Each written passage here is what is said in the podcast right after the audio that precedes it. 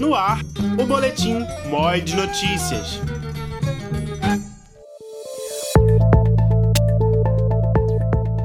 Olá, eu sou Euclides Costa, estudante de jornalismo da UFPB, e esse é o MOI de Notícias, um boletim produzido na disciplina de Oficina de Rádio Jornalismo, com direção da professora Patrícia Monteiro. Fica aí, que eu vou te contar as principais notícias do Congresso Brasileiro de Ciência da Comunicação.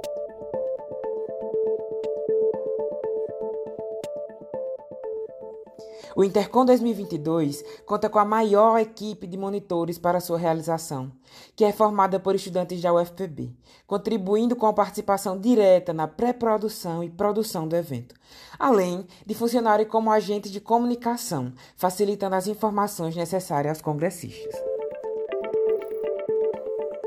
As equipes de trabalho foram divididas para cuidar das áreas como credenciamento, fotografia e comunicação, na organização, fazendo tudo fluir da melhor maneira, estiveram os docentes da UFPB, como as professoras Zumira Nóbrega, Bernardina Freire e Agda Aquino, e os professores Bruno Balacó e Ramon Nascimento. Os alunos monitores passaram por um treinamento no dia 23 de agosto, antes do início das atividades do Intercom, sendo preparados com as diretrizes necessárias para fazer o Intercom 2022 na UFPB acontecer.